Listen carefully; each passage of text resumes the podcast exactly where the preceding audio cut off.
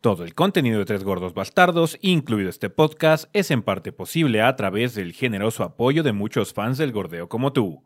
Muchas gracias a todos nuestros Patreons del mes de enero, entre los cuales se encuentran Javi Obando, Gustavo Rodríguez Amudio, Rodolfo Pérez Meneses, Miguel Torres Garrido, Daniel Alejandro Ríos Alvarado, Eduardo Vélez, Jeffrey Murillo y Teral Aguasca.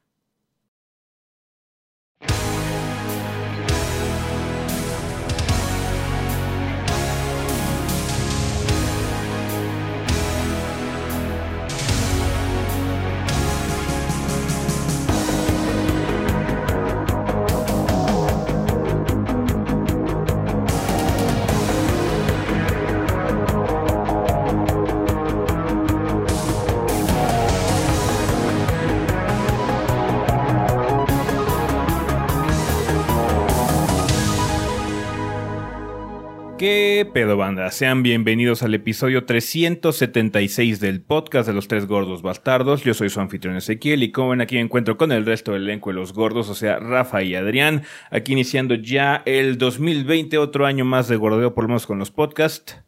Así Entonces, es. vergas, banda, ya estamos de regreso. Eh, vamos a empezar, eh, como es tradición, eh, si quieres contigo, Rafa, ¿qué anduviste haciendo en tus vacaciones en todo este tiempo? Eh, ¿Qué hubo, banda? Pues la verdad es que no estuve jugando demasiado en mis vacaciones. Nada más estuve jugando un ratito de Final Fantasy XIV. otro poco de Kingdom Hearts 3 para prepararme para el DLC si es que... Si es que lo puedo jugar, si es que llega, si es que lo compro, ya veremos. Eh, ¿Qué otra cosa? Eh, Overcooked estoy jugando con mi familia ahora que fui a, a, este, a California con ellos. Eh, dijeron así de qué juego familiar podemos jugar. Estaban pensando que Guacamole 2. les Yo sé que juego familiar. no, Overcooked. No, no, no, Guacamole 2 a mí es un buen juego, seguro. Pero está Overcooked. Está bien. Eh, a mi hermano le dieron flashbacks de cuando trabajó en cocina. Entonces estuvo muy divertido. Ah, y pues ya vi ahorita, bueno, ya regresando un poquito más al, al proyecto, estuve jugando Tokyo Ghoul Re Call to Exist. Esos juegos. Esos juegos con unos nombres estúpidos, pero bueno, ya podrán ver eh, el viernes, el día que estamos gra- grabando en tiempo cuántico, ya salió el, eh, un video de impresiones muy cortito porque la verdad no merece tiempo ese juego. Entonces, eh, sí, o sea, si quieren, eh, eh, échenle un ojo para que vean por qué, por qué no recomiendo. Hay que lo toquen comentarios en algunas reseñas que querían verlo. que querían ver de qué onda, bueno, pues po- vean porque es una porquería. Eso bien. es todo hasta ahora. Y pues preparándonos ya para lo que sigue. Bien. Tú, Adrián, ¿qué has andado haciendo? ¿Qué onda, banda? Primero que nada, una disculpa, tengo la voz algo rara. Mm. No estoy enfermo, pero me lastimé la garganta. De hecho, si estuvieron viendo los podcasts, digo, los streams a la semana, vieron cómo se me fue cambiando la voz. Gradualmente. Pero bueno, espero que ya este fin de semana me arregle por completo. Descanse. Pero bueno, sobre las vacaciones y eso, pues leí varias cosas. Eh, estoy planeando hacer un pila de literatura de recomendaciones del 2000 para el 2020. No les puedo recomendar libros que van a salir, porque la mayoría de los libros que leo eh, son de fantasía y ciencia ficción y esos no salen en español. Eh, pues las traducciones llegan años después. Pero sí voy a tratar de que sean de autores contemporáneos. Eh, autores que hayan sacado cosas 2010 en adelante, más o menos. Está bien. Entonces, no va a salir un poquito más tarde por esto de la voz, pero no lo puedo grabar. Ya está casi terminado el guion, pero me va a tardar un poquito más. Eh, también, pues obviamente, Demon Slayer. Eh, est- estuvimos viendo ese anime. Y de jugar, pues estuve probando algunas cosas. Eh, a mí me tocó grabar el juego de retrobordeo. Ese ya está casi terminado. Entonces esperemos que pues salga ese pronto también. Sí. También estuve jugando Make Warrior 5. Y ese no lo jugué tanto. Quiero hacerle mini, pero va a tardar un poco más. No lo. Nada más pasé el tutorial porque está largo. Pinche tutorial está larguísimo. Llevo como 5 horas jugando. Y todavía sigo en cómo manejar bien el mecha y todo eso. Entonces está un poquito denso el asunto. Yep. Y probamos un poco más del Oculus que estuvimos. este, que compramos en diciembre. Sí, así es. Bien, eh, yo lo que estaba haciendo también es este, jugar varias cosas. Estuve jugando mucho el Witcher 3 ahora en vacaciones. Este, volví a acabarlo por completo. Y aparte ya me aventé los DLCs, las dos expansiones. Un poquito de Death Stranding, un poquito de Bloodborne, un poquito de Street Fighter, así como varias cosillas eh, por ahí perdidas.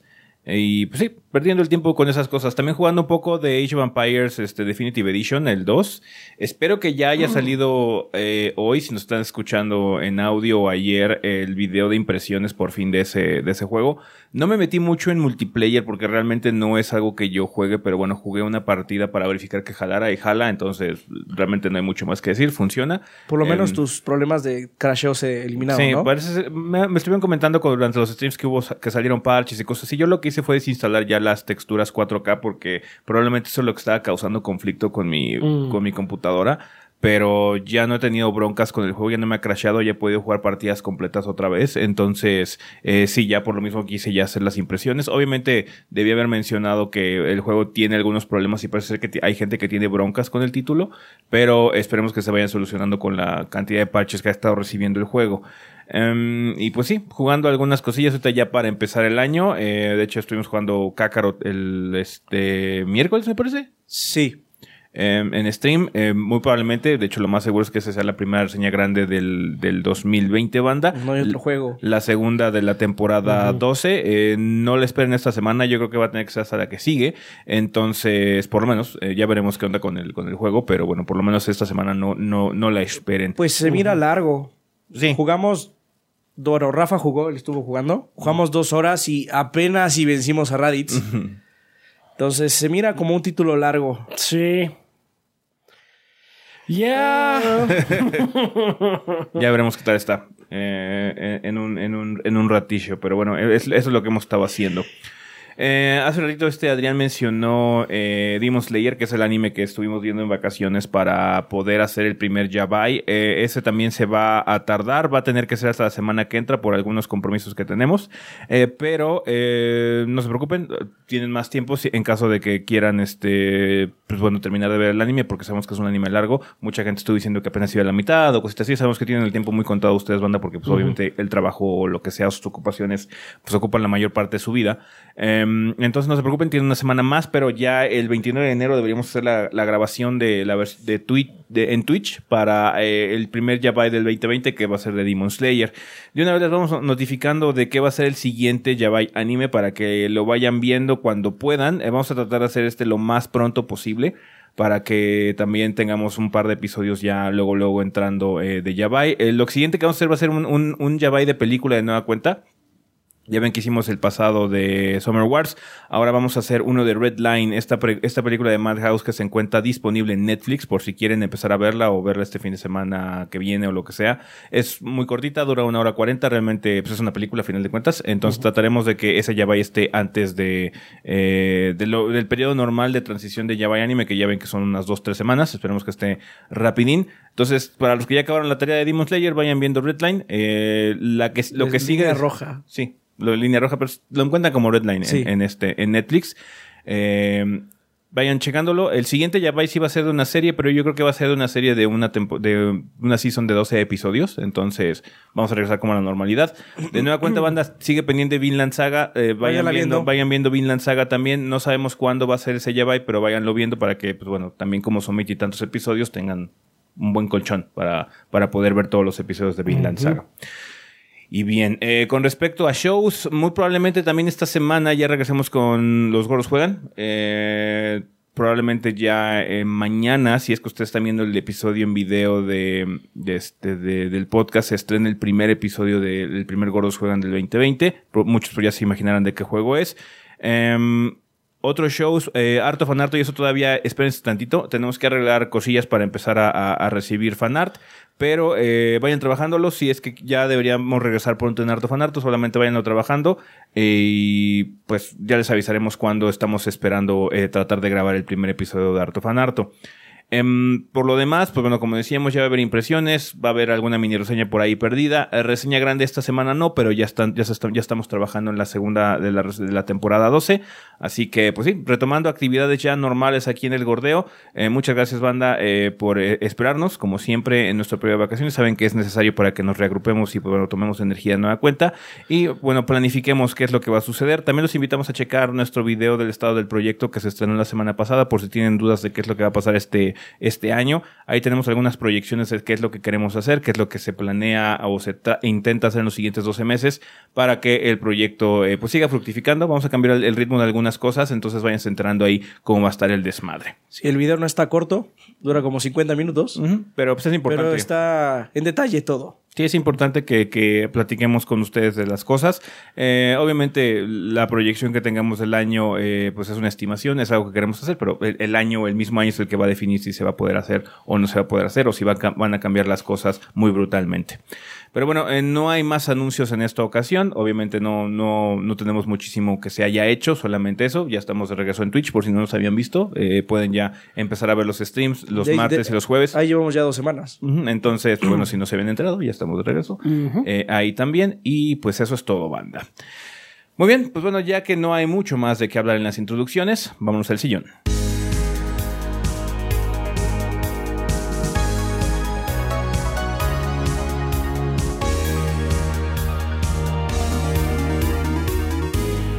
Y bueno, banda, pues ya estamos aquí en el sillón donde vamos a hablar un poco sobre las noticias más relevantes de la semana. Pasaron varias cosas, de hecho, gran parte del movimiento que hubo es la razón por la que estemos ya regresando al podcast. Eh, ya hay mucho de qué hablar realmente, entonces vamos a empezar con eh, la cantidad de retrasos que nos topamos esta semana. El primero, que creo que fue el que más le dolió a muchas personas, este, por lo menos a inicio de la semana, porque hay otro que está más cabrón.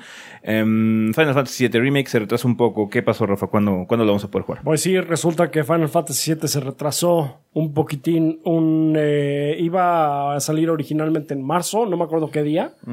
Eh, pero bueno, sufrió un retraso de más o menos un mes. Va a salir ahora el 10 de abril eh, del mismo año. O sea, no fue un retraso realmente tan, tan Un fuerte. Un mes. Nada más un mes. Pero pues fue un retraso que es la misma. Ya se saben los motivos, banda, es para pulir el juego y dar la mejor experiencia posible de la, y la que los desarrolladores tienen en mente para los jugadores. Eh, hubo un comunicado de, dis- de disculpa por parte de Yoshinori Kitase, que es el productor del juego. Y pues bueno, pues sí, es nada más eso, para eh, pulir eh, detalles, parece ser. Vamos a ver qué tal sale ya, ya el juego. Pero pues bueno, otro mesito más que tienen para poder. Bajita la mano, este es un retraso bastante doloroso para Square porque ya se fue para el siguiente Sí. año fiscal. Eso sí. Por 10 días, pero ya se fue para el siguiente año fiscal. Uf. Entonces, por lo menos para la junta de accionistas que van a tener en los próximos meses, eh, pues sí no van a tener ese, Ese boost. ese boost de dinero Sí. que iba a generar Final Fantasy VII, pero bueno, a final de cuentas es para que el proyecto pues esté en perfectas condiciones. Creo, que Este- también, creo que también es importante que... Es que marzo estaba muy pendejo. Marzo estaba muy retacado. No, pero, Pero, o sea, el 10 de abril tampoco es así como una solución súper Sí. extraordinaria.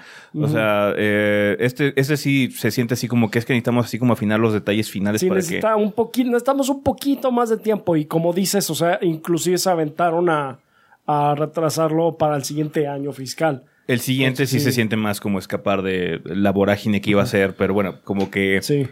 Fue el One Two Punch, que al final vamos a escaparnos de este título enorme que va a estar en abril y al final valió verga. Así es. Sí. Eh, Marvel Avengers también se retrasó. Square Enix comunicó que el título ahora va a estar disponible hasta el 4 de septiembre de este año. Eh, básicamente la cantaleta de siempre, que pues es entendible. Eh, el hecho es que se quiere pulir más el asunto. Eh, las cabezas de Crystal Dynamics eh, hicieron un comunicado básicamente diciendo que el juego era muy ambicioso, que tenían muchas ideas, que eh, era un, es un título muy masivo, entonces quieren tiempo suficiente para poder entregar una experiencia que esté completa, ¿no? Obviamente en, este juego en particular es muy necesario porque Marvel Avengers va a ser un juego de servicio, va a ser un título tipo Destiny, tipo Division, tipo ese tipo de cosas, entonces tiene que estar al pelo, tiene que sentirse con contenido y obviamente mirando a futuro con la llegada de nuevas expansiones, personajes o lo que sea. Entonces, este título es, es, es, es bastante distinto a lo que es Final Fantasy VII, que es una experiencia single player. Eh, obviamente, aunque sea nada más un pedazo de la experiencia final, pero bueno, es un título que tiene que durar unas 15, 20 horas y nada más, ¿no? Este Sí. es continuamente gameplay. Entonces tiene que caer el pelo Marvel Avengers. No ha generado mucha expectativa. La verdad, nadie parece estar muy emocionado por el juego de Avengers. No he visto mucha energía. Es que también sus presentaciones han sido muy tibias. Entonces la gente no sabe qué esperar de él porque se ha visto muy poco. Sí. O sea, con todo y que Rafa estuvo en el E3 platicando con los desarrolladores eh, y viendo gameplay así en su cara, ¿sabes bien de qué es? Not really. No sé de qué trata ese pinche. O sea, a pesar de que él, él ha estado ahí, sí. digamos que es el que está más cerca de nosotros, aún así hay muchas dudas al respecto, ¿no?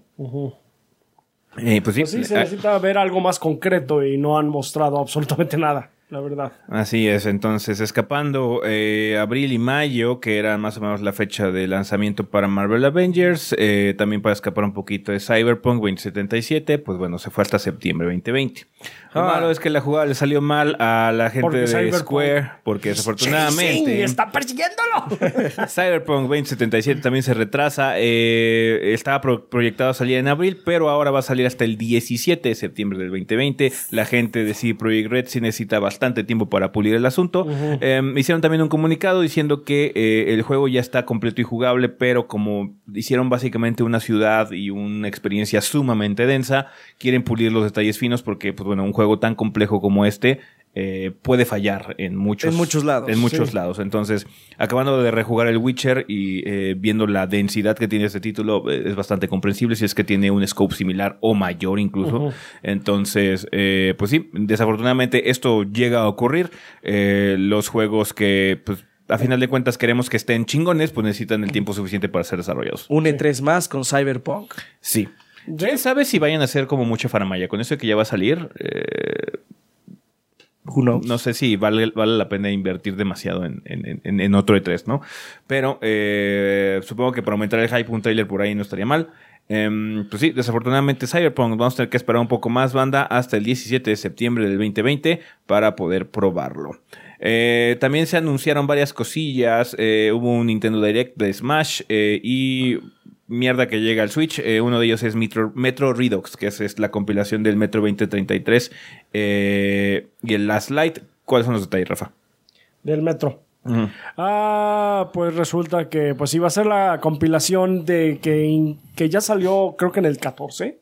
Eh, que para el PlayStation 4, el Xbox One y la PC, que incluye los primeros dos juegos de, de la saga Metro, que es Metro eh, 2033, Redux, y Metro Last Light, Redux.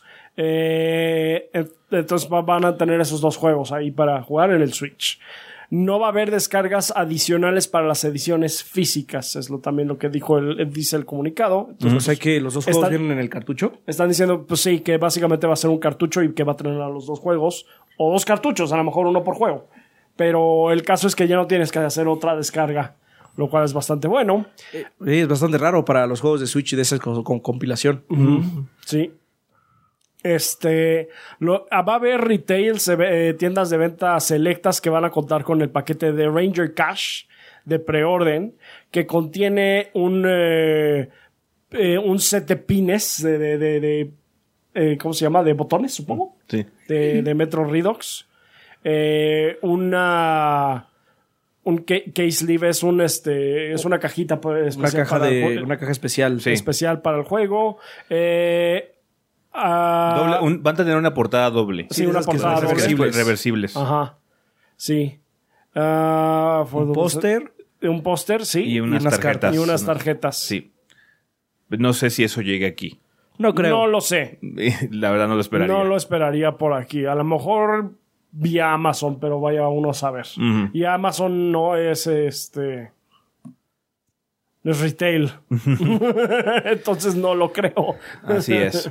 Eh, como mencionamos, también hubo eh, un eh, Nintendo Direct de Smash, eh, más que nada para presentar ya el último personaje del primer Season Pass del juego. Eh, resultó que es Violet, o Violet, que es el protagonista de Fire Emblem Three Houses, eh, en su versión femenina y masculina. Y también se agregó un nuevo escenario que es el Garreg Mac Monastery, que es el, básicamente el, el monasterio del juego.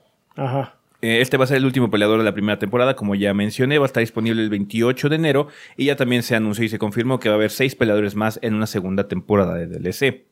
Además de eso, también hubo nuevos trajes eh, para los Mis que eh, son de Mega Man, Mega Man Network, Cuphead y pues cosillas ahí para que ustedes hagan su Mi y pues lo vistan de como quieran. Ajá. Eh, mucha gente estuvo como decepcionada que sea otro personaje de Fire Emblem. Eh, Que había mucho hype de que fuera Dante. no fue Dante, obviamente. Este, sí. Pero bueno, va a haber otro, va a haber otro, otro Fighter Pass. Mm. Entonces, pues ahí va- quizás salga algo que ustedes quieran. Sí, Sí. quizás salga algo que ustedes quieran. Es que no, no tanto deja tú que no fue Dante, porque esa fue una. La otra fue, es el personaje número 300 de Fire Emblem en un juego de menos de 100 personajes. ¿Cómo lo hacen? No sé. Pero el caso es que es otro personaje de Fire Emblem y ya... Ya no. El chiste es que sea diferente. El- Eh, si, si, si la mecánica del peleador es lo suficientemente diferente como Supongo, para- supongo, pero sí es algo dece- de- decepcionante por ese lado. Ahora, también no hay que sacarlo de proporción. Es un peleador, digamos que es el, el apestado de en un paquete bastante padre, Interesante. de- interesante de, de peleadores extras que salieron en un roster que ya de por sí es bastante interesante. Entonces está, sí, sí, bueno, ¡Ey! ni modo. Hay que promocionar el segundo Fighter Pass. Así es, o sea, se, se- se quedaron con un mal sabor de boca, no se preocupen, porque el segundo Fighter Pass, con costo de 25 dólares, va, a- va a Va a también al final. Sí, Va a, tener, va a tener de seguro los más vergas al principio para que lo compren todos. Así es. Eh, pues ahí lo tienen, banda. Eh, si están jugando Smash, pues bueno, ya van a tener un personaje nuevo el 28 de enero. Eh, esta semana empezamos con lanzamientos muy leves. Realmente no hay mucho eh, que comprar en los apartados digitales, pero el 23 de enero sale Oddworld Stranger's Wrath eh, HD para el Switch y The Walking Dead Saints and Sinners para la PC. La semana pasada salió Kakaroto. El viernes, entonces. el día que estamos grabando es ya el, es el juego más, más importante del mes, realmente. Eh, ya en febrero empezaremos a, a ver algunas cosillas más, también con juegos independientes. También viene ya Dreams en camino, a menos de que lo retrasen. Eh, pero según yo, ya había Gold Master de Dreams. Sí, ya, ya sacaron la foto esa de Gol. Mm, Está bien. Entonces, Volvemos al el clásico. el clásico GIF. Pues ahí estuvo, banda. Una semana de muchos retrasos. Era de esperarse. eh, había mucha conglomeración en marzo, como decía Adrián. Pero eh, también lo que ocurre es que luego el, el- el tiempo de desarrollo de algunos juegos se proyecta mal y pues bueno, se tienen que retrasar. Ya Así habíamos es. sufrido también un retraso parecido hace poquito con The Last of Us, que era uno de los juegos importantes de inicio del año. Se retrasó un poquito más hasta casi antes del E3 siguiendo la tradición de The Last of Us. y mm, pues sí, veremos qué otro más se retrasa. Por ahí hay expectativa de que posiblemente Alex se retrase también. Es que no tiene fecha, solo dice marzo. Entonces, Y es que marzo está muy congestionado. Es posible que se Sí, retrase. porque incluso con estos retrasos, con estos tres retrasos de tres juegos grandes, marzo sigue estando de la verga. Es que el de Final no es tanto retraso. O sea, el- de Final es de chocolate, porque Mm. es 10 de abril, güey. Sí. O sea, son 10 días después de que sale Persona 5. Sí. Entonces también no, no, no es muchísimo. Yo creo que ya no se va a retrasar eh, Animal Crossing ni Doom. Ni Yo creo que esos ya están como muy bien Locked. cimentados. Alex es el posible que se retrase. Sí. Entonces, eh, pues tengan paciencia, banda. Esto es muy normal. Em, mejor que queden los juegos chingones a que salgan, salgan, Sí, a que salgan salgan problemas. sí. Ay, Ahí, no. mira, así con el dedo. Me da un miedo que Avengers sea el próximo Anthem. Espero que no. Esperemos Espero que este que no. retraso ayude a que no sea el caso. Sí. Entonces, pues, a mí me gustaría un juego vergas de Avengers. Sí. A todos, A supongo. todos nos gustaría un juego de Entonces, pues sí, ojalá que no ocurra. Eh, Pero bueno, eh, eso sería todo con respecto a El Sillón Banda. Vámonos al tema de la semana que hay que platicar de otra noticia muy importante.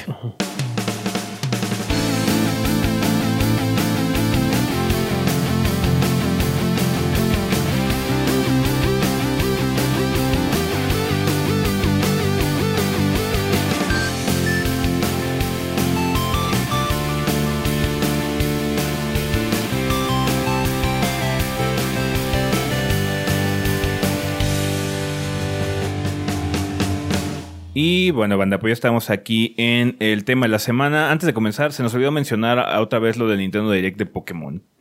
Eh, Anunciaron nuevas expansiones que van a llegar pronto y la gente pues está muy molesta con la franquicia eh, porque eh, pues van, van a incluir, principalmente porque van a incluir 200 Pokémones nuevos y de los cuales son muchos de los que ya existían, básicamente están agarrando el barril del acervo que tenían ahí guardado. Eh, que sigo diciendo que no es un maltrato si lo comparamos con lo que solía hacer Pokémon. que era venderte una versión. Una nueva versión. Una versión Una a full versión price. Redux, sí. Entonces, pues sí, entiendo la molestia porque, pues sí, más que nada por la controversia que hubo con el Dexit. eh, Sí. No es una movida particularmente sabia, pero no es El fin del mundo. el fin del mundo. No solo no es el fin del mundo, es algo. Es algo más actual, digamos. ¿O qué? ¿Quieren que les vendan este Sword and Shield EX, otro cartucho nuevo? Sí. Eh, de por sí, Pokémon nunca ha sido una franquicia que sea par- particularmente eh, friendly con los clientes. Eh, siento que este es el peor de los males, pero si, si quieren estar enojados con Pokémon, adelante. Ustedes pierdan su tiempo en eso. Nosotros nos vamos a mover hacia otro lado. Ah, sí, no, no, no, no queremos probar la expansión. No, we don't care. Em, entonces, pues ahí lo tiene para que no hayan dudas si nos enteramos de lo que pasó con Pokémon. Entonces ahí lo tienen, banda. Ya entrando al tema de la semana, que es un, este, una situación bastante interesante, eh, es el anuncio de que Sony no va a ir al E3 de este año, el 2020, de nueva cuenta. Un portavoz de Sony comentó que después de una exhaustiva evaluación, Sony Interactive Entertainment ha decidido no participar en el E3 2020. Tenemos un gran respeto por la ESA como organización, pero no sentimos que la visión del E3 2020 sea el lugar apropiado para nuestro enfoque de este año. Construiremos sobre nuestra estrategia global de eventos en el 2020 y participaremos en cientos de eventos a través del mundo. Nuestro enfoque es asegurarnos que los fans se sientan como parte de la familia PlayStation y que jueguen su contenido favorito. Tenemos una gran alineación de títulos que llegarán al PlayStation 4 junto con el lanzamiento venidero del PlayStation 5, así que estamos ansiosos de comenzar este año de celebración con nuestros fans. En contraparte, un portavoz de la ESA dijo que el E3 es un evento clave que celebra la industria de los videojuegos y muestra a la gente las marcas e innovaciones que redefinen el entretenimiento al que millones de personas del mundo aman. El E3 del 2020 será un show emocionante y de alto octanaje que mostrará nuevas experiencias, compañeros, espacios de exhibición, activaciones y programaciones que entretendrán a los asistentes nuevos y viejos. El interés de los expositores en nuestra nueva activación está ganando la atención de marcas que ven el E3 como una oportunidad clave para conectarse con los fans de los videojuegos alrededor del mundo. Esto bueno, comentando con los cambios que tenían proyectados o planeados para el E3 de este año, ¿no? Sí, ya habíamos hablado anteriormente de que la ESA o la ESA este, había estado haciendo cambios para el E3 en eh, iteraciones subsecuentes, ¿no? Sí. Lo que ellos quieren es hacer un evento alrededor del sentimiento de perderse las cosas o el mofo, que es básicamente voy a hacer, como ellos mencionan, una activación. Una activación es un evento. Pero el te- FOMO, no el mofo. Sí, el Ah, mofo es el motherfucker. ¿verdad? perdón, perdón, perdón, perdón. El mofo, sí. Sí, el mofo. Perdón, perdón, perdón. Puro FOMO. Pero. El, fear sentimiento- of missing out, que el- quiere ser... El sentimiento de no haber Sentirse, estado. afu- sentirse sentirse afuera de fuera la, de la conversación. conversación. Así, o no haber estado en el evento, ¿no? Mm. Eh, lo que pasó con Fortnite y el concierto que hicieron con, creo que es Marshmallow, Mm. fue eso. O sea, te tenías que meter en ese momento a Fortnite para verlo y si no te lo perdías. O lo de Star Wars ahora a Pues, final de año. Exactamente. Entonces es lo mismo. Ellos van a hacer activaciones, que las activaciones son eventos temporales, Mm. donde en este momento va a hablar, no sé, un basquetbolista Mm. y va a estar aquí con 2K hablando del juego. Y ya. Entonces va a ser así como... Eso es lo que ellos están planeando. No significa que este 3 va a ser así, no sabemos. Ese es su plan a futuro. Eh, pero no nos pareció muy adecuado cuando hablamos de ello hace que será como cuatro meses, cinco meses. Más o menos. Porque su enfoque básicamente es a irse con otras marcas, otras marcas que no son de juegos y hacer presentaciones que nada que tienen que ver con el E3, la verdad. Ajá. Eh, Tanto es así que no es, o sea, lo de Sony es muy extraño. Porque recuerden que este año hay consolas nuevas, por lo menos de parte de Microsoft y... Sí, para Y ni Sony. siquiera tener, o sea, tiene una consola nueva y para ni siquiera ir a exhibirla al E3, ni siquiera ir a presumir al E3. Ni siquiera tienen que estar dentro de él, porque Microsoft ya dijo en Twitter que ellos iban a estar. Pero van a estar en la misma capacidad que el año pasado, o sea que Su van a estar... Sí, su Pues que, propia... eh, sal- o sea, that's bullshit. O sea, es- mierda es mierda. Lo que dijo Microsoft es mierda. Ajá. Ellos no están en el E3. Eh, sí. Que no anden con mamás porque no están en el E3. Por eso dije, van a estar. Por eso Sí. digo. Y- pero y- that's bullshit. Hay que explicar. Microsoft hace lo mismo que EA ya. EA contrata un recinto cerca del, del E3, cerca de, del ¿cómo se- centro de del centro de convención. convenciones, y tú vas ahí y pruebas la EA. Experience. Microsoft hace lo mismo. Sí. Renta un local al lado del centro de convenciones, el cual tiene sus propios pases de entrada, sus propias este, exhibiciones, todo fuera de la ESA, completamente fuera de la ESA. Sí, pues digo, o sea, es así como, ah, no, es que el E3 es súper importante. No, no es cierto. O sea, ni siquiera estás participando en él realmente. Efectivamente. Entonces se me hace muy tonto de parte de Sony no hacer lo mismo, considerando que tiene... la No consola. sabemos todavía qué O sea, va a pasar. Lo que podrían tener es la conferencia en el marco del E3, porque también el E3 es una semana muy caótica.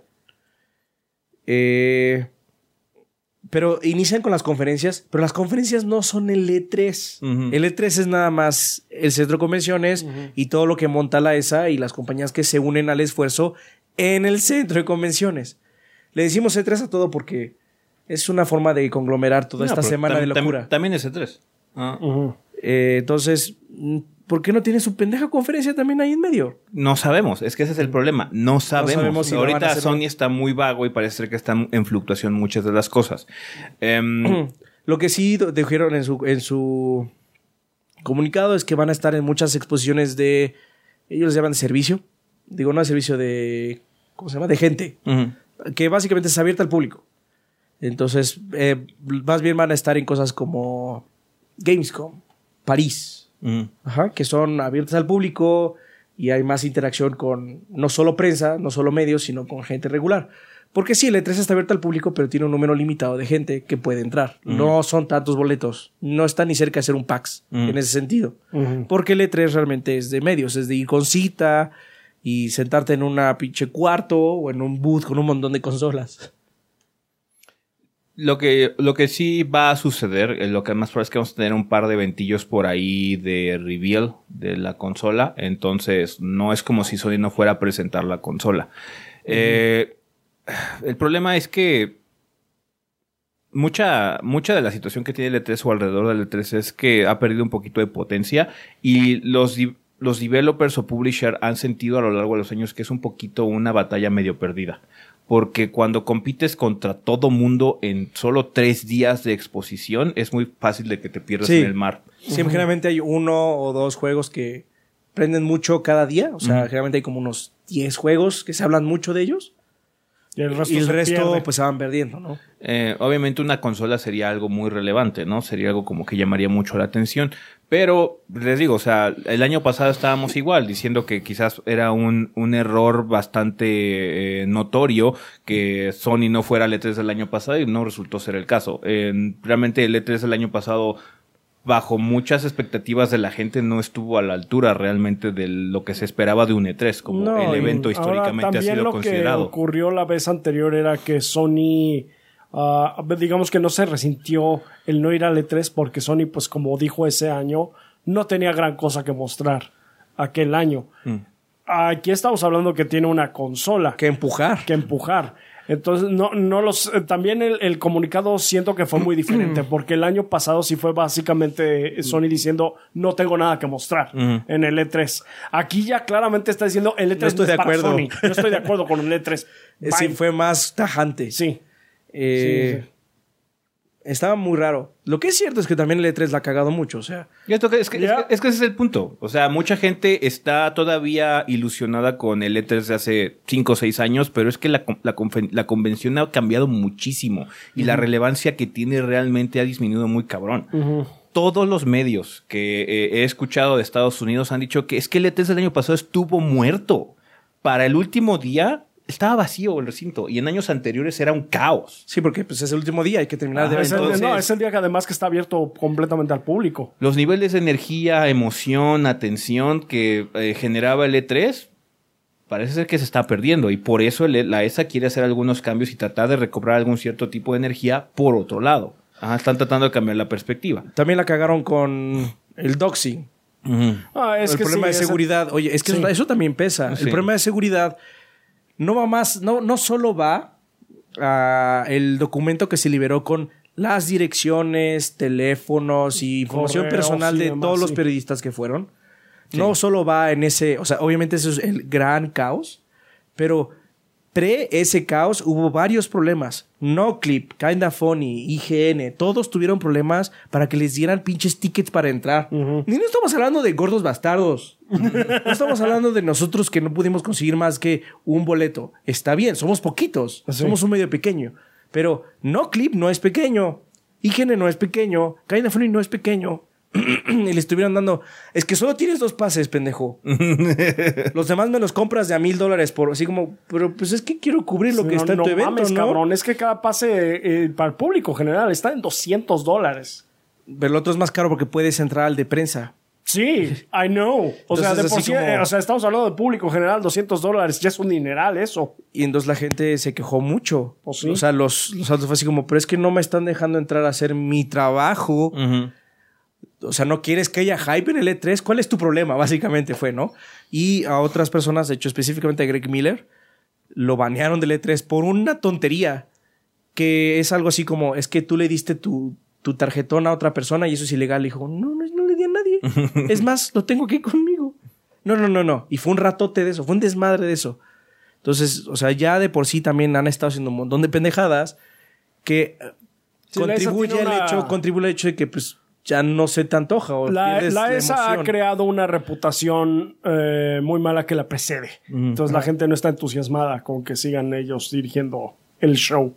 Obviamente nosotros vamos a tratar de tener presencia como hemos tenido años pasados, indudablemente, especialmente ahorita que van a salir consolas. Porque no sabemos realmente si los cambios van a ser positivos o, O negativos, negativos. para este año. Obviamente el antecedente es que pues, uno tiene que poner duda porque la ESA no se ha estado comportando particularmente bien en los últimos años, pero bueno, siempre existe la posibilidad de que arreglen su mierda y Sí. hagan las cosas bien, entonces se debe tratar.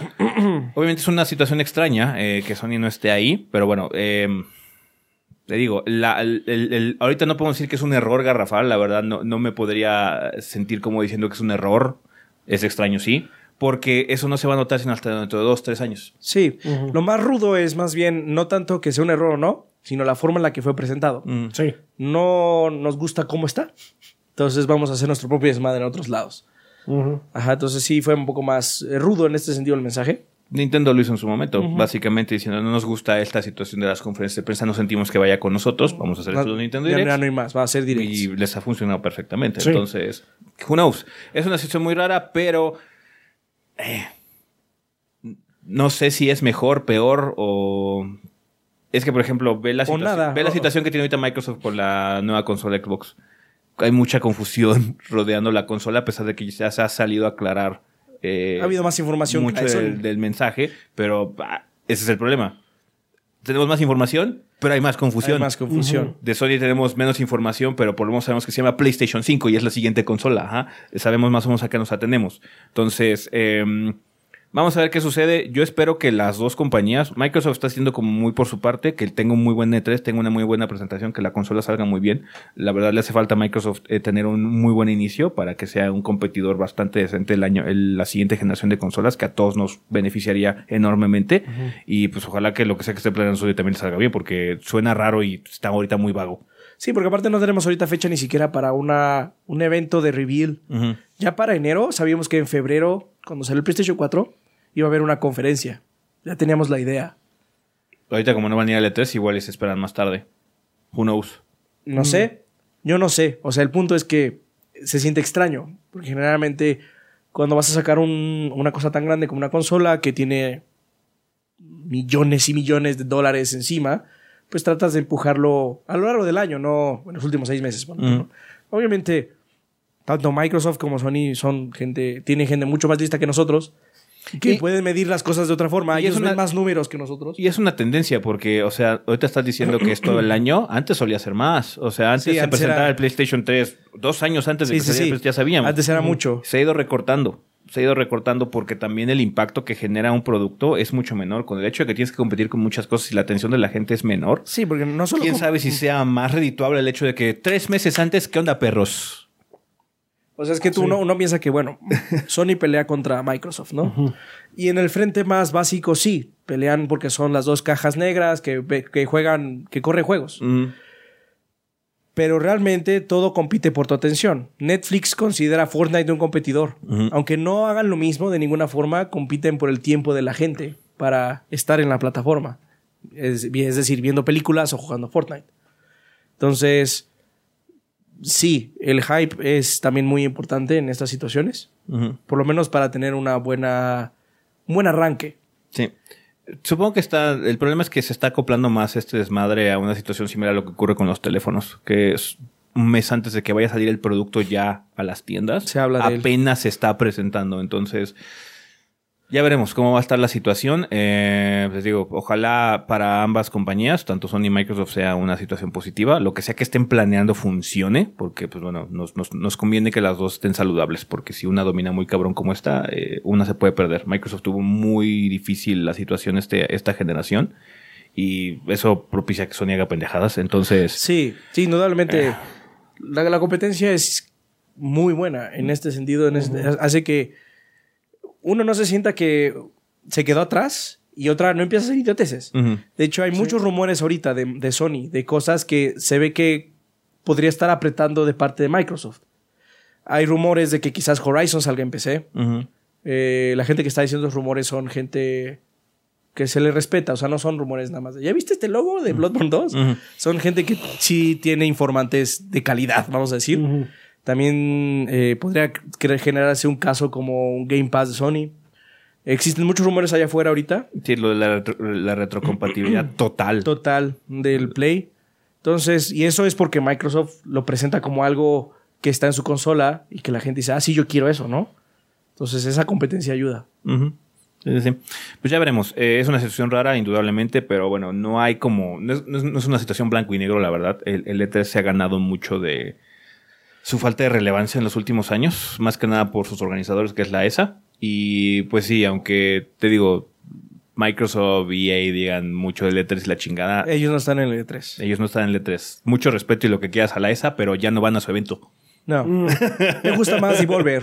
Devolver también vale 3, pero ellos no dicen yo voy al 3. Yo voy enfrente, güey. Ahí me buscas. Sí. Son más directos, pero bueno, Devolver obviamente tiene esta imagen de ser irreverente. Mm. Eh, EA y Microsoft sí tienen que tener una relación un poco más amigable con la, con la ESA, ¿no? Sí. Pero es cierto, o sea, ellos están al lado del E3. Se o- básicamente se aprovechan del, del momento. Sí. Bien, pues bueno, banda, ahora toca que ustedes nos digan qué onda, qué piensan de esta situación, eh, cómo ven el desarrollo de los acontecimientos de este año, eh, qué les gustaría que ocurriera, eh, si creen que sea muy importante de que Sony no vaya a presentar al E3 eh, eh, esta- eh, este año. Obviamente no sabemos todavía, es lo que decía, no se ha confirmado, pero también no sabemos, no estamos completamente seguros de que no vaya a haber un evento alrededor del E3 también de parte de Sony, todavía no estamos... eh, Igual hacen lo mismo Sí. y rentan otro local. o nada más hacen un state of play muy largo o lo que sea, whatever. Eh, entonces, eh, ya veremos qué ocurre en los próximos meses, pero díganos sus eh, ideas, qué es lo que ustedes piensan, qué les parece esta noticia de que Sony no vaya a presentarse en el E3 tampoco de este año. Muy bien, eso sería todo con respecto al tema de la semana. Vámonos a comunidad.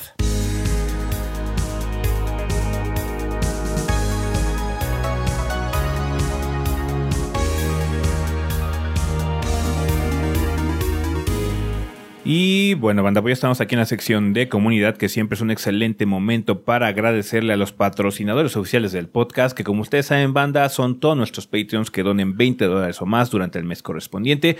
Muchísimas gracias a todos nuestros Patreons que de nueva cuenta eh, garantizaron el salario de Adrián y Rafa durante el mes de enero. Sabemos que es un mes muy difícil y aún así ustedes lo lograron, banda. Se aprecia enormemente eh, la pasión que sienten por el proyecto y pues bueno, también especialmente a nuestros patrocinadores oficiales. Rafa, quien patrocina el podcast durante el mes de enero de este año. Muchas gracias, banda. Pues eh, empezamos el mes de enero siendo patrocinados por Maxi Durán, que nos dice gorditos. Chachenegger o Stallone. Schwarzenegger. Schwarzenegger. No es ni una, no es ni una competencia. No, it's not even close. Ujú. Pues sí, Chachenegger. Armando Sanser dice: Feliz año nuevo, perros. Qué alegría que estén de vuelta. Un abrazo y saludos desde Monterrey. Atentamente, Armando. Saludos, Saludos. Armando. Gracias, saludos. Muchas gracias. Rambler, si los viera en la calle, ¿les puedo dar un abrazo? Ezequiel, me parece que hueles rico. Mm, tal vez después de bañarme nada más, pero sí, I guess. Sí, nos puedes dar un abrazo. Sí, sí, sí. La gente se aproxima y nos tomamos fotos con ella y todo. Sí. Sí. Nos puedes dar un abrazo. Shadow Ryujin dice, ¿qué tal todo, gordos? Espero que hayan disfrutado mucho de sus vacaciones, que el 2020 se ve estará puerco. ¿Qué prefieren, gordo- gordos? ¿Pierna, pavo o lomo? Yo pierna. Mm, A mí me gusta el pavo porque mi- mis, mis tías cocinan muy bien el pavo. Hacen un pavo muy particular que es muy sabroso. Pero también van alternando. Un año hacen pierna, un año hacen pavo. Y la pierna también les queda muy bien. Sí. Lomo, siento que el lomo no es tan especial. No soy fan del lomo. A mí me gusta, pero... A mí me gusta cuando mi mamá hacía lomo en, en las fiestas, le queda súper bueno. O sea, Pero- me lo como, no estoy diciendo que me desagrada. Pero no lo pongo en la misma categoría que pierna. No, siento que el lomo no es como una comida para es- ocasiones especiales, la verdad. Es como, sí, vamos a hacer lomo hoy. Es rico. Eh, Hideiki dice, ¿qué onda gorditos? Ya va siendo hora de reseñar Ring Fit Adventure. Este Guadalupe Reyes estuvo intenso. Si nos hubieran mandado eh, Nintendo, sí, pero no. Pero no. Ahí lo tienes. Gas de salud por un año más lleno de gordeo a darle duro al pa- Patreon que quiero ver ese maldito mantel arder. Pues ojalá que Wow. sí. Gracias, Gas de. Muchas gracias, Gazde. Gracias, Gade. LJ Cable dice, feliz cumpleaños a todos, espero que el hada de Pascua les haya traído los regalos que pidieron y que Jebus no haya vomitado bajo sus almohadas. No olviden que por el fin de las fiestas el taller de El Charlie ofrece una fiesta de baile cha-cha-cha. Si la tercera guerra mundial comienza, te damos un sprite a mitad de precio, adoradme. Ah, Ok. por lo menos no ha comenzado todavía. No.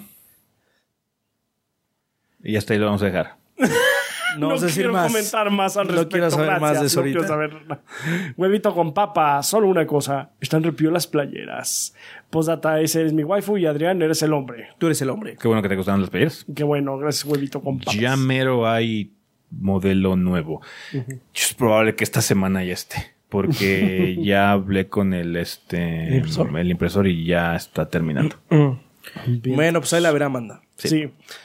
Ah, también nos patrocinan Ajax, Ajax Valencia, Bubble Gummers, Carlos Chinchunchan, El Oso Chambeador, Eric Heredia Olea, Esteban Meneses, Esvin Zamora, Fernando Sierra, Gerardo Silva, Juan Ríos Grajales, Luis Enrique Barrientos, Mario Adrián Pichardo Mejía, Mario Montenegro, Mario Zamora, Os Rivera, Ricardo Tello Díaz Charcuy, Rulwan 257, Samuel Osuna Rodríguez, Sebastamus y Ventusini.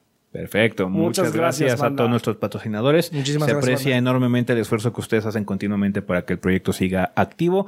Eh, si no sabían, banda, eh, ustedes pueden apoyar el proyecto de los gordos a través de Patreon. Los invitamos a checar patreon.com diagonal 3 gordos B para que vean cómo pueden apoyar el proyecto si es que ustedes pueden hacerlo. Desde un dólar al mes se puede, eh, que es una cantidad muy, muy baja.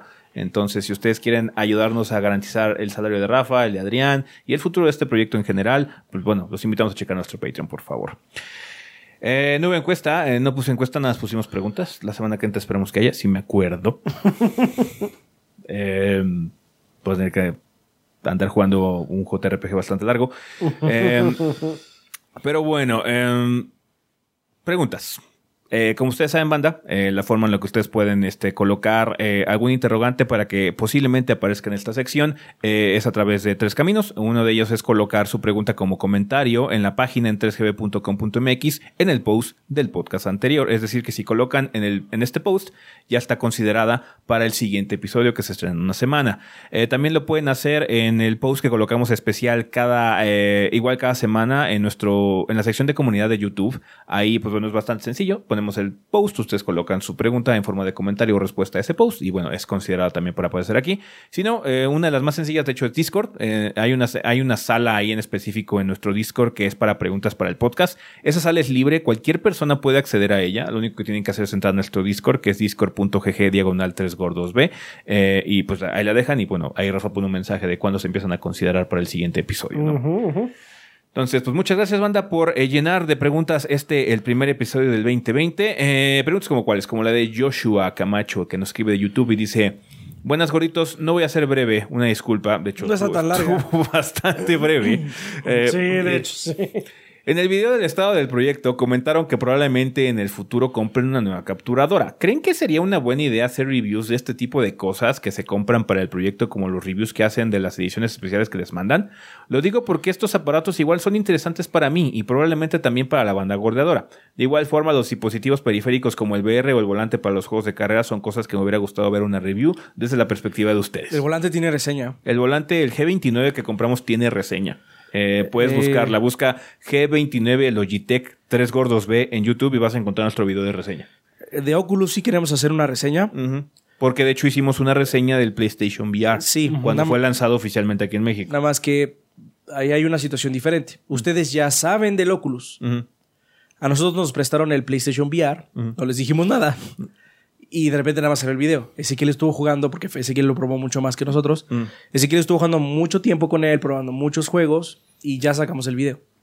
Entonces, ahorita estamos probando el Oculus con varios títulos que tenemos, varios títulos que estamos comprando, que afortuna- afortunadamente los juegos de VR no son tan caros. Eh, si no los compras en la tienda de Oculus. Eh, La tienda de Oculus es estúpida. Pero los que están en Steam están relativamente baratos. Mm. Entonces, estamos probando varios títulos para ya eh, básicamente darnos una opinión informada, porque no podemos nada más. Nos compramos un VR. Está chido. Que tiene que ser, tiene que verse cómo funciona con los juegos. Sí. Pues lo compramos para eso, ¿no? Sí, sí. Entonces, sí va a haber eh, reseña del Oculus. No sabemos si en una, dos o tres semanas. En estas semanas. Pero eh, va a salir pronto. Sí. Ahora, sobre la capturadora, es más difícil, ¿no? Pues podemos hacer una, no se me hace una mala idea, más que nada porque luego hay muchas personas que nos preguntan, es que también ya ves que por lo mismo de cómo está la situación de la generación actual de consolas, que yo me imagino que va a estar más cabrón eh, en la siguiente del sharing, del live streaming y todo eso, mucha gente también luego está interesada en tratar de entrar un poquito más de lleno a esta situación o por lo menos más formal o con una PC. Entonces probablemente cuando compremos la nueva capturadora, que tenemos que esperar a que esté disponible, hagamos algún tipo de reseña o algo así. Bueno, es que también esa es muy rara. Pues se hacen las features, cuáles son las cualidades que tienes, es una comparativa. Mira, aquí estoy capturando 1080 con esta capturadora que teníamos, aquí está 1080 con esta, aquí está 4K. Ajá, entonces quizás no sea algo muy largo y pues nada más se puede dar una opinión. Le hemos estado usando una semana y funciona vergas y ya, Sí. eso es todo, ¿no? Entonces no se me hace un- una, una mala idea, de hecho podría ser que suceda. Y obviamente ya cosas de hardware vamos a tratar de eh, meter un poquito más. Obviamente si compramos un micrófono nuevo yo creo que eso no. No, porque aparte ahorita todos los micrófonos Han sido, Han sido el mismo. El Sí. mismo. Ujú. porque Pues funciona no funcionan. Ajá. Sí, pero sí, es una, es una buena idea, Joshua. Eh, lo tendremos en cuenta, a ver si también para la capturadora lo hacemos. Con el VR lo se va a hacer. Tenemos reseña de PlayStation VR y tenemos reseña del volante cuando lo compramos. Entonces, este, pues chécalas, pues, están ya en nuestro canal. Nos escribe también eh, Luis Castigado.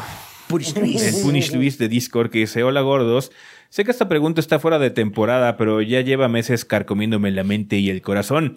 ¿Por qué los VGAs son la única premiación de videojuegos ampliamente conocida? Hay muchas premiaciones y se me hace raro tanta atención, que tanta atención se haya volcado en una única que no parece tener nada especial. Eh, creo que ahí estás eh, equivocado en el sentido de que no tenga nada especial. Esa premiación tiene algo muy especial y es una participación muy activa de compañías para mostrar trailers de juegos nuevos. Eso es lo que hace realmente especial los Video Game Awards y por eso generan tanta atención. Tiene. Está muy volcada a comunidad. Ajá. Ahí el voto, el voto de la gente cuenta para elegir el juego del año y todo Y eso. se puede ver en YouTube, se puede ver en Twitch, se puede ver en Mixer, se puede ver en la misma página de los VGAs. Es una premiación fácil de acceder con algo muy sexy que son nuevos anuncios y donde salen un montón de gente que si sigues los el ambiente de los juegos vas a decir, ah, ahí está él, y ahí está aquel. y Celebridades dentro de la industria, ¿no? Mm. Hay otras que nosotros consideramos más importantes.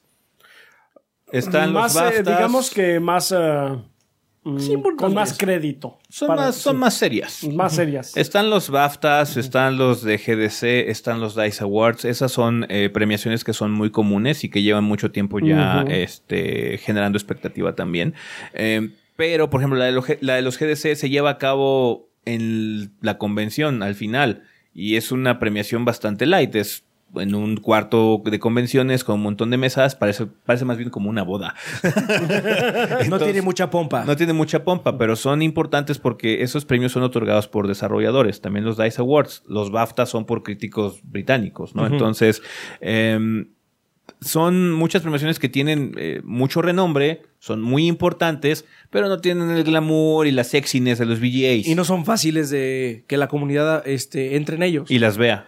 Nosotros hace, desde hace dos o tres años tenemos la oportunidad de hacer co-stream Y lo hacemos. de los VJs porque la gente lo quiere ver y lo pide, ¿no? Entonces, eh, como siempre les hemos dicho, esto de las premiaciones vale madre a final de cuentas, eh, es, es irrelevante. Eh, nosotros por eso cuando manejamos lo de la, lo de los mejores juegos del año, generalmente lo, lo- lo ponemos como recomendaciones. Estos son todos los juegos que sentimos que vale la pena que los chequen. Ustedes, dependiendo de sus gustos, véanlos Elegirán. y elijan. y eh, por eso no están en orden. No hay un orden, así como el primero, el, el- el último es el más importante. No. No. Entonces, pues sí, los VJs es porque el señor Kinley se ha esforzado mucho por llamar la atención. Ha hecho un muy buen trabajo de PR para que su evento se vuelva un punto importante en el año, para que pues, la gente se reúna, vea qué pedo y luego se vaya. Ujú. Así es. Eh, Miguel Soria Rentería nos escribe también de YouTube y dice, qué bien que regresaron mis hermanos, aquí van las preguntas. Ahora que suban los capítulos del podcast a Spotify, ¿se beneficiarán de los que tenemos el servicio premium de esta plataforma? No estamos seguros. No sabemos. Es, es la verdad. Sí. somos muy somos muy noobs en eso del Spotify. Vamos a ver cuáles son las situaciones. Primero nos tienen que aprobar, en primer lugar, pero bueno, se está haciendo todo lo posible para que esa aprobación sea fácil, eh, Asequible. asequible.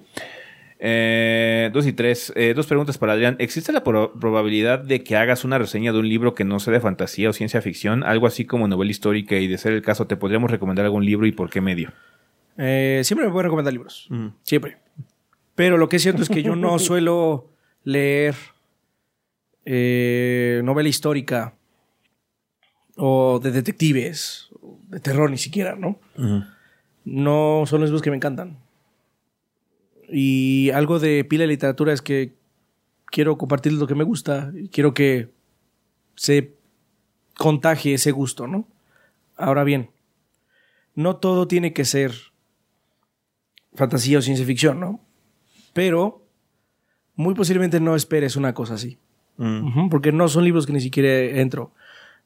Suelo leer cosas más eh, con un setting actual. De hecho, uno de los libros que voy a recomendar en, en el siguiente pila para que ustedes lean en el 2020 es uno de Banana Yoshimoto que se llama El Lago y que es actual, es en Japón en, pues, en, en los noventas, bueno, no en los noventas, en 1900 y raya.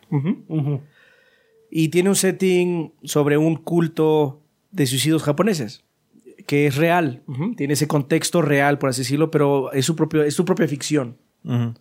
Entonces sí, pero no esperes novela histórica. De hecho, específicamente no me gusta la novela histórica. Porque me- me- lo, lo que yo tengo con la novela histórica luego es que la gente toma esa novela como algo factual y no lo es. Es una novela. Tiene eh, altos y bajos para que sea más divertido. Mucha gente me recomendó que viera Chernobyl en Prime, me parece. Y ya la vi. Está muy buena. Está muy, muy buena. Ajá. Es una muy buena historia y toca puntos muy importantes.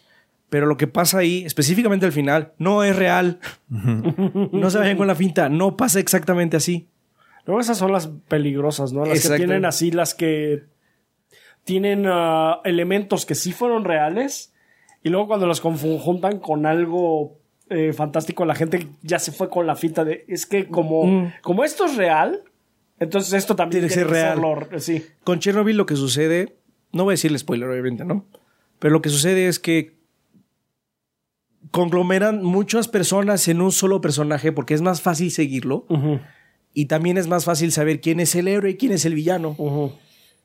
Ajá, entonces es por facilidad para la historia y pasa lo mismo con la novela histórica. Luego, simplemente para que sea más fácil, se conglomeran muchas ideas en un personaje o en una entidad histórica y por eso no me encanta.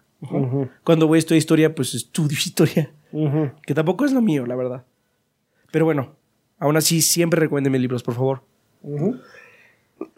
Eh, cuatro, ¿hay alguna manera de que se pueda anular el arreglo con Machinima Latino y regrese el video de Spoilerburgo de Last of Us? Eh, ya hemos hablado de esto en muchas ocasiones. Banda, nada más esto es para recordarles. Un recordatorio. Un Eh, recordatorio el- porque otras están preguntando. Sí, el Spoilerburgo de The Last of Us está disponible en 3gb.com.mx en forma de audio. Entonces, si quieren disfrutar de él, ahí lo pueden encontrar. Y esa es la forma en la que la van a encontrar de aquí hasta que se acaben los tiempos. Entonces, por favor, chequen 3gb.com.mx, busquen Spoilerburgo de Last of Us. Ahí lo pueden encontrar, lo pueden descargar y lo pueden disfrutar. ¿Va que va? Entonces, ahí lo tienen, banda. Abrazo y sigan fuerte, nos escribe Miguel. Muchas gracias, Miguel, por tus preguntas. Escribe también eh, Chema Ramírez en Discord que dice: Hola gordo, saludos desde Costa Rica. Durante el fin de año estuve jugando Assassin's Creed Origins y me surgieron dos preguntas. Verán, no creo que sea un mal juego, por el contrario me divertí mucho durante toda la historia, pero siempre que abría el mapa pensaba lo mismo, es demasiado por explorar. Al final de la historia y después de unas 40 horas solamente había explorado entre un 60 y 70%. Por esta razón les pregunto, ¿creen que es necesario que las compañías sigan intentando crear el mundo más grande que jamás se ha visto en un videojuego? No. Eh, Pero lo van a seguir intentando. Ubisoft, por lo menos un rato. Eh, Ubisoft es muy terco y parece ser que, como la gente ha respondido bien a sus juegos, eh, Ubisoft, este, yo creo que va a ser el siguiente. Un, un mapa muy bueno y que es muy denso es el del Witcher. Ahorita que lo acabo de jugar, eh, cuando lo acabé tenía muchos signos de interrogación en el mapa y muchas cositas así pendientes, pero cada vez que exploras una de esas cosas hay significado, hay contexto, Hay historia, hay un easter egg, o luego se puede volver una quest de dos horas. Ajá, entonces eh, ese tipo de situaciones es las que más llaman la atención. Personalmente, los mapas abiertos ya estoy tendiendo más hacia cosas como GTA, que sean como un sandbox así divertido con unas reglas. Eh, tiene, tiene que conectar conmigo. Por, por eso cosas como este, Just Cause no me encantan porque no me encanta el gameplay de Just Cause. No, es que Pero- que el problema que tú tienes con Just Cause es que no te sientes atrapado por algo. Sí, no me interesa. Ese personaje no me interesa. Por ejemplo, GTA me interesan los personajes. Me divierten los tres personajes. Em, em, tiendo hacia eso. O cosas como el mundo de Yakuza. Que el mundo de Yakuza es así. Pero está atascadísimo de mierda por hacer, de personas por conocer, de cosas por descubrir en ese mapa. Está denso, está bien escrito, está llamativo, se siente creíble, se siente vivo. El mundo de Odyssey está muy bonito, visualmente está muy chingón, pero honestamente es muy estéril y se siente muy videogamey, porque tiene, nada más tiene fuertes que tienes que conquistar y luego se reconquistan y tienes que volverlos a conquistar. Entonces, sí, no, ya, ya pasamos eso. Pero bueno, sí a un cierto sector, porque la verdad es que mucha gente todavía tiene esta idea de que si el juego no dura X cantidad de, de horas, no, vale, la, pena, comprarlo. O sea, ni siquiera es jugarlo, como renta o eh, un demo o lo que sea, comprarlo, que es lo más importante para las compañías, ¿no? Sí. Entonces también se apunta mucho a los juegos de servicio y a los juegos de mapa abierto porque es, te voy a dar N horas o miles de horas para que tú lo compres Sí. para que se vuelva tu pasatiempo del año. Esta idea es, está muy marcada. Cuando hacemos reseñas de juegos de 5 horas o 10 horas, la gente siempre nos dice que ¿para qué? Mm. Pero yo, yo lo que respondo es que son 5 o 10 horas de mucha calidad, ¿no? A veces no sucede, a veces son 5 o 10 horas mediocres. Mm. Pero bueno, para eso está la reseña. Pero mucha gente no lo ve de esa forma. Sí. Entonces, si esta idea, esta eh, mantra, supongo que tiene la gente, de que es que necesito más horas para que realmente sienta que el valor del juego tuvo su peso, pues tampoco va a desaparecer estas, estas técnicas. Pero es que ya también ya está desapareciendo un poco porque, o sea, cosas como Horizon no presumían tener el mapa más grande de la historia. Eh, el único que recuerdo fue Zelda Breath of the Wild, pero lo decía más que nada con la franquicia. Con respecto a la franquicia. Entonces, eh, Red Dead lo que intentó fue hacer un mundo hiperrealista, ¿no? Es súper minucioso. Entonces, como que cada compañía ya tiene como su tendencia. Ubisoft es la única que sigue haciendo lo mismo. Eh, Ghost Recon Breakpoint es el punto de ejemplo. Es así como, tenemos un mapa que está muy bonito, pero lo atascamos en pura pendejada, Este juego es copy-paste. inútil, este juego es inútil. Entonces, sí, como, este juego ya es. Ya, ya pasamos. Ya, ya estamos en un punto en donde no necesitamos esos espejos y ese humo para sentir que el mundo se siente realista. En un momento quizás fue muy llamativo cuando se estrenó Far Cry 3, Far Cry 4, donde lo único que teníamos eran fuertes por conquistar. Pues se sentía un mundo vivo, interesante y práctico, pero ya tenemos ejemplos de juegos de mapa abierto que meten el trabajo, meten el esfuerzo en brindarnos cosas de valor, cosas entretenidas, cosas distintas cada vez. Entonces, ya, ya no es, por lo menos para los que han jugado muchos mapas de juego como nosotros, necesitamos algo más. Por eso tuve yo muchos problemas para realmente divertirme con Spider-Man. Porque Spider-Man, en el esqueleto básico, es un juego de mapa abierto de colectatón y de misiones. Desde y cinco de años. To-do list. Desde Ajá. cinco años. Pero tenía partes muy padres. O sea, jugar como Spider-Man estaba muy chido. Poder navegar la ciudad estaba muy padre. Entonces tenía algunos destellos de cosas chingonas y únicas.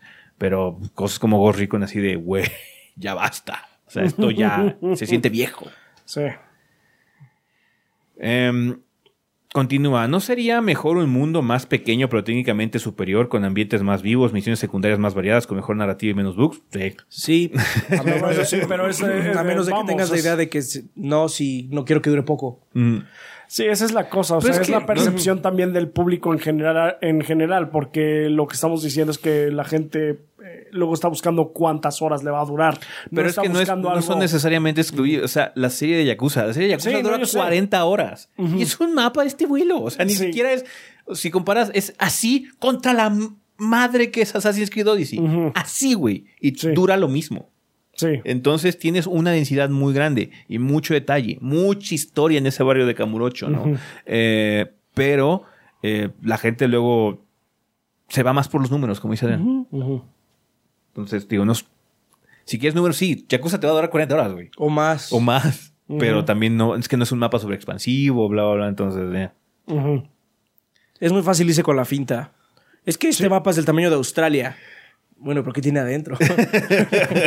lo mismo que Australia. ahorita. Ok. ¡Ay! Mm, Entonces, este, pero sí es porque mucha gente se va con la finta o le importa más el número. ¿no? Yo disfruto mucho, pues las recomendaciones que di el año son juegos más pequeños, excepto por Dragon Quest Builders. Ujú. Sí, incluso cosas que tengan un concepto interesante detrás, como Death Stranding, así como, bueno, será un mapa muy grande y está súper vacío, pero por lo menos tiene algo. Está como diferente. No es Sí, sí, sí. fuer- conquistar fuertes, no es coleccionar cofres o plumas o whatever, es algo distinto. Basi- no, no es para básicamente- todo el mundo. Básicamente, Death No. Stranding lo que hace ahí es. Cuando tú vas en Far Cry a conquistar un, un fuer- un fuerte, te tomas un vehículo, te vas caminando y llegas. Y Entonces, ese tramo, ese. Esa ida, pues es muy automática. No la piensas mucho, solo vas caminando y llegas. Es algo que pierdes un tiempo para hacer una actividad divertida, por así decirlo. Mm. Pero es un tiempo que pierdes constantemente. Porque de punto A a punto B hay muchos traslados.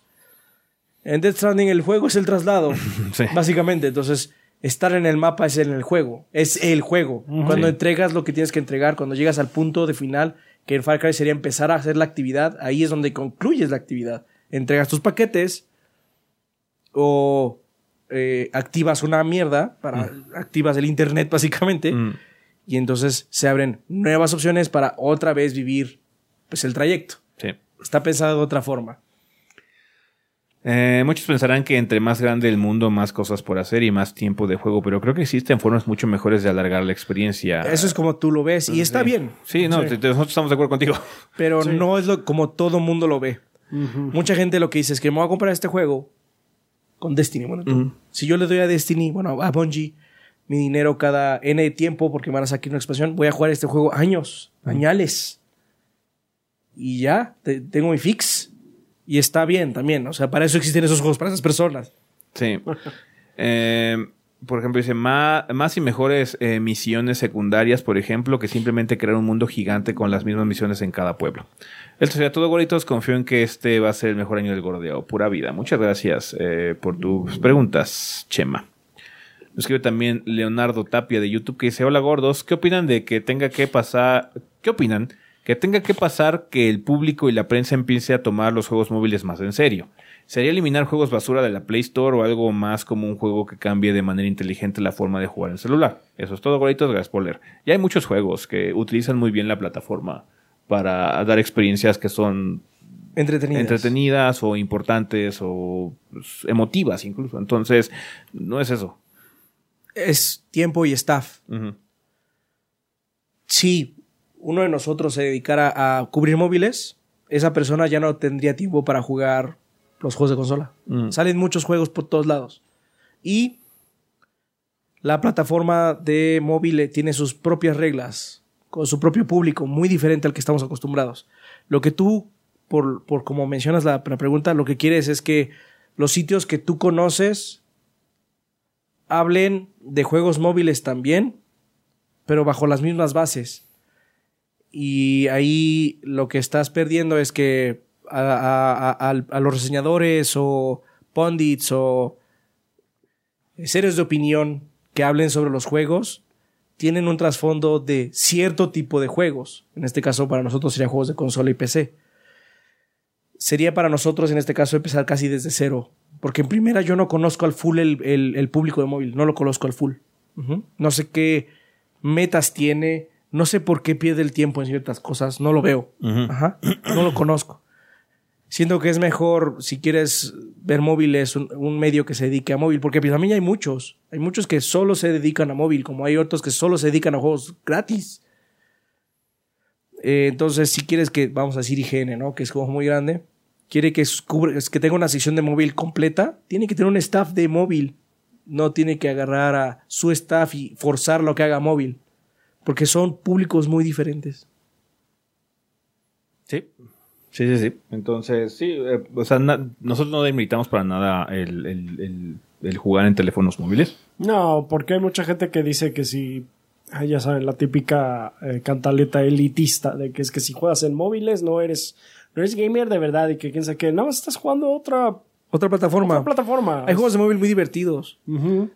No, hay gente que invierte mucho dinero en su teléfono y esa es su plataforma de gaming. Entonces, pues sí, pues, es completamente válido. Le pero saca jugo de ese lado. Es difícil porque, como dice Adrián, hay muchas diferencias con respecto a monetización, distribución y expectativas. O sea, mucho de móviles de que sea gratis todo y, o por lo menos el, el punto de entrada y luego se monetice, ¿no? Mira, hay- hay un caso muy, muy importante. Está el Mario Run. ¿Se llama Mario Run? Ya, el de Mario que salió el de de- Mario que salió que costaba dinero. Sí. Ese juego es el menos redituable de Nintendo en toda la plataforma. Para mí es el más importante porque yo porque pagas por él, ¿no? Mm. Y no tiene elementos gacha o lo que sea, ¿no? No, de hecho, y de hecho es un juego bastante bien hecho. Sí, pues Rafa lo tiene y yo lo jugué en su celular. Y está muy entretenido. Ah, sí, lo tenía en el viejo celular. Pero Eh. sí, lo, lo jugué, está, estaba padre. O sea, era un juego móvil de, pero de Mario, pero sí se sentía un juego de Mario. Pero el público de móvil no lo ve como algo, no lo ve como algo redituable. Porque el punto de entrada, o sea, había un demo, tenías tu versión gratuita que eran tres niveles nada más. Hay otros juegos de Nintendo más valiosos para la marca en, el, en la esfera móvil. Que ese público lo ve de alguna forma y lo, y lo eleva. Como nosotros elevamos juegos como Breath of the Wild por, por ciertas características, diferentes públicos y diferentes esferas elevan otros títulos de otra forma. Y yo no entiendo esa esfera. No la entiendo. No la vivo. Entonces es muy difícil para mí hablar para ellos. No, y no es algo que hagamos. Realmente no jugamos en celular. No. O sea, Tengo algunos juegos, pero son cosas muy raras. no, yo lo he intentado. Así como realmente lo he intentado y más no funciona. No más no funciona. Pero bueno, muchas gracias, banda, por sus preguntas eh, en esta ocasión. Eh, recuerden que ya pueden colocar para el siguiente episodio por los las rutas que ya mencionamos. Vamos a terminar la sección de comunidad aquí, así que vámonos a despedidas.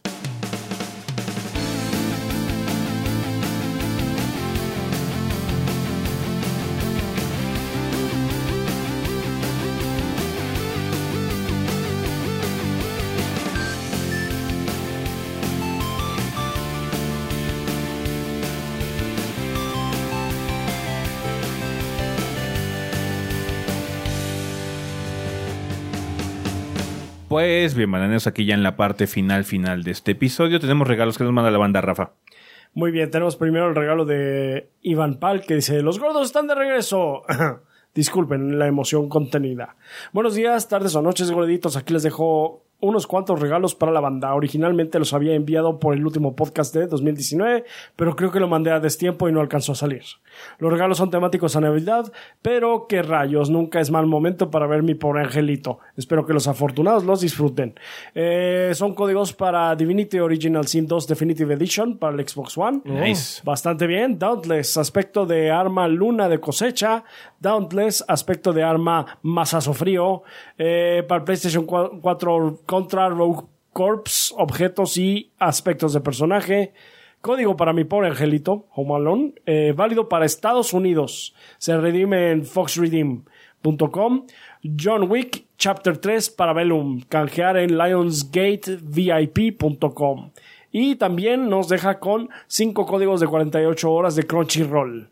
Su les dejo mi user de, usuario de Twitter que es arroba un guion bajo gamer casual. Nos leemos en otra ocasión, gordos. Excelente arranque de año. Muchísimas gracias, Iván. Muchas gracias. También nos escribe Mario Adrián Pichardo Meji que dice buenas noches gorditos aquí reportándose Mario Adrián para darle un pequeño regalo a la banda ya que me gusta mucho el proyecto comencé a apoyar con el Patreon de 20 dólares y quise aportar algo más a la comunidad por lo que compré un mes de Crunchyroll para que puedan ver los ánimos de manera legal. Espero estén de lo mejor y sigan con este gran proyecto a ver si me puede avisar quién se lo quedó a mi Twitter, que es arroba mario-mike. Eh, un abrazo y saludos. Ahí nos deja el código. Que gracias, Mario. Un mes de crunchy. Pues bueno, muchísimas gracias, banda. Recuerden que estos este, eh, regalos van a estar en nuestra cuenta principal de Twitter a lo largo de estos días. Eh, muy bien, ¿tenemos alguna recomendación? Chernobyl. Mm. Sí, está muy bueno. ¿Está bien? En Prime, pero tienes que contratar HBO. Mm. O sea, es Prime es de HBO. HBO. ¿Tú, Rafa? Pues el problema es que eh, vimos de Mandalorian estando allá. Y está muy buena. Entonces sí la recomiendo, pero para los que tienen acceso a Disney Plus. O sea, no el público que tenemos en México. Está bien. Al final del año. Al, final. del año ya la podrán ver. Eh, yo les puedo recomendar también de una vez eh, la película de Jojo Rabbit. Eh, la pude ir a ver esta semana en una eh, emisión especial del Festival de Cine Judío en México. Em, está bastante buena. Es una película que por los trailers uno esperaría un tipo de película en particular, y más que nada por el humor que maneja Teke Waititi, que es el director. Pero para las para el final de la película es una película completamente diferente, la verdad. Entonces, es una muy buena película. Eh, va a estar disponible, me parece que a partir del 23, 24 de enero. Entonces, si la pueden ir a ver, por favor, vayan a verla. Está muy buena. También, si pueden eh, checar, eh, El Faro todavía está disponible en Cinépolis, por ahí. o creo que en Cinemex también estaba. Pero bueno, en, en los cines donde la pueden encontrar, está bastante entretenida. Es una película muy conceptual. Pero si Em, si van con la mentalidad o si les gusta mucho eso del, del horror Lovecraftiano cósmico, pueden agarrarle. No es que sea de eso, pero es medio similar, más que nada por una de las obsesiones que tiene uno de los personajes. También si pueden ir a ver Parásitos está muy buena, eh, Parásito está muy divertida, la verdad. Eh, es una película que es una genuina montaña rusa de emociones porque juega mucho con los sentidos eh, que tenemos en la sociedad, en la guerra de clases que hay actualmente. Eh, y deja un mensaje en tu cabeza que no es fácil descifrarlo, pero sí te deja por lo menos con una sensación de querer hacer las cosas mejor. Eh, entonces, eh, esas tres películas las recomiendo, las acabo de ver hace poquito. Entonces, si pueden alcanzar alguna de ellas en reproducción aquí en los cines de México o en donde sea que ustedes nos estén viendo, banda, por favor vayan a saberlas. Son un buen rato en el cine. El Faro es la más extraña de todas. Es la que sí puede ser que alguien entre y diga qué chingados vi.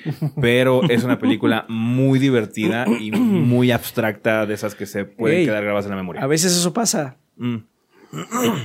Hay una hay una frase de William Gibson, que es el padre del steampunk, pero habla de otro libro que se llama Dahlgren, que le encanta. Y siempre dice, no sé de qué trata, pero me encanta. no sé de qué mierda es ese libro, pero me encanta leerlo.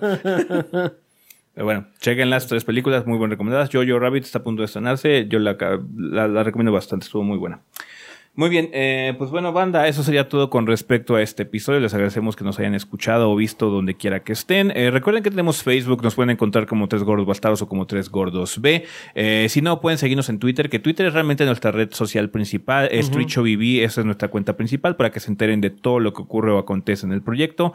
si no, tenemos nuestras cuentas personales, que es Chovy el Rafa, Chovy Adrián, Chovy S, Chovy Gris, Cinética Sam y Kid-EG, por si quieren comunicarse con alguno de los miembros del staff de forma particular. Muchas gracias a toda la gente eh, que se suscribe a la versión en audio de este programa a través de iTunes, iBox, la plataforma Podbean. Esperemos pronto estar en Spotify, banda. Eh, siguen pendiente. Ya se está trabajando en eso. Pronto esperemos en los próximos meses, semanas, tener noticias al respecto. Eh, un poquito de paciencia, banda. Muchas gracias también a todos nuestros Patreons, a todos nuestros suscriptores en Twitch, a toda la banda que apoya directamente con algún tipo de apoyo monetario. Se les, Se les agradece infinitamente. Ustedes son la estabilidad de este proyecto, son los que garantizan que tengamos un futuro aquí con ustedes, eh, platicando y haciendo esto que nos gusta. Muchísimas gracias por todo eh, su apoyo y por su generosidad, banda. Se aprecia enormemente. También a toda la gente que compró productos en la tienda, eh, les agradecemos infinitamente. La tienda sigue activa. De hecho, esperamos pronto estrenar nuevo modelo de playera. Ya están terminadas las impresiones y todo el desmadre.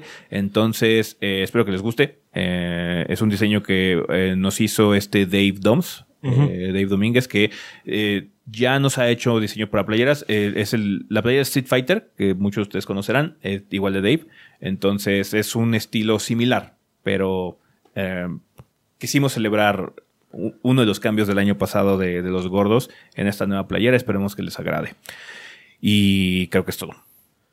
Sí. Creo que no mencioné Instagram, pero estamos en Instagram también, manda. Casi no subimos cosas, pero. Subimos unas fotos de nosotros dusheando. Ajá. Entonces, subimos muy de vez en cuando hay cosas en Instagram. Realmente no es nuestra red social principal, es más Twitter, pero hey, también vale la pena estar ahí. Y bueno, banda, eso sería todo. Eh, pensamiento final. Pues estamos de vuelta, banda. Hemos vuelto. Ojalá tengamos un gran año. Sí. Ojalá nos acompañen durante el 2020. Así es, eh, estamos empezando. Eh, va a ser un año entretenido, sin duda. Vienen juegos interesantes, vienen cosas padres. ojalá que nos podamos divertir con ustedes un año más.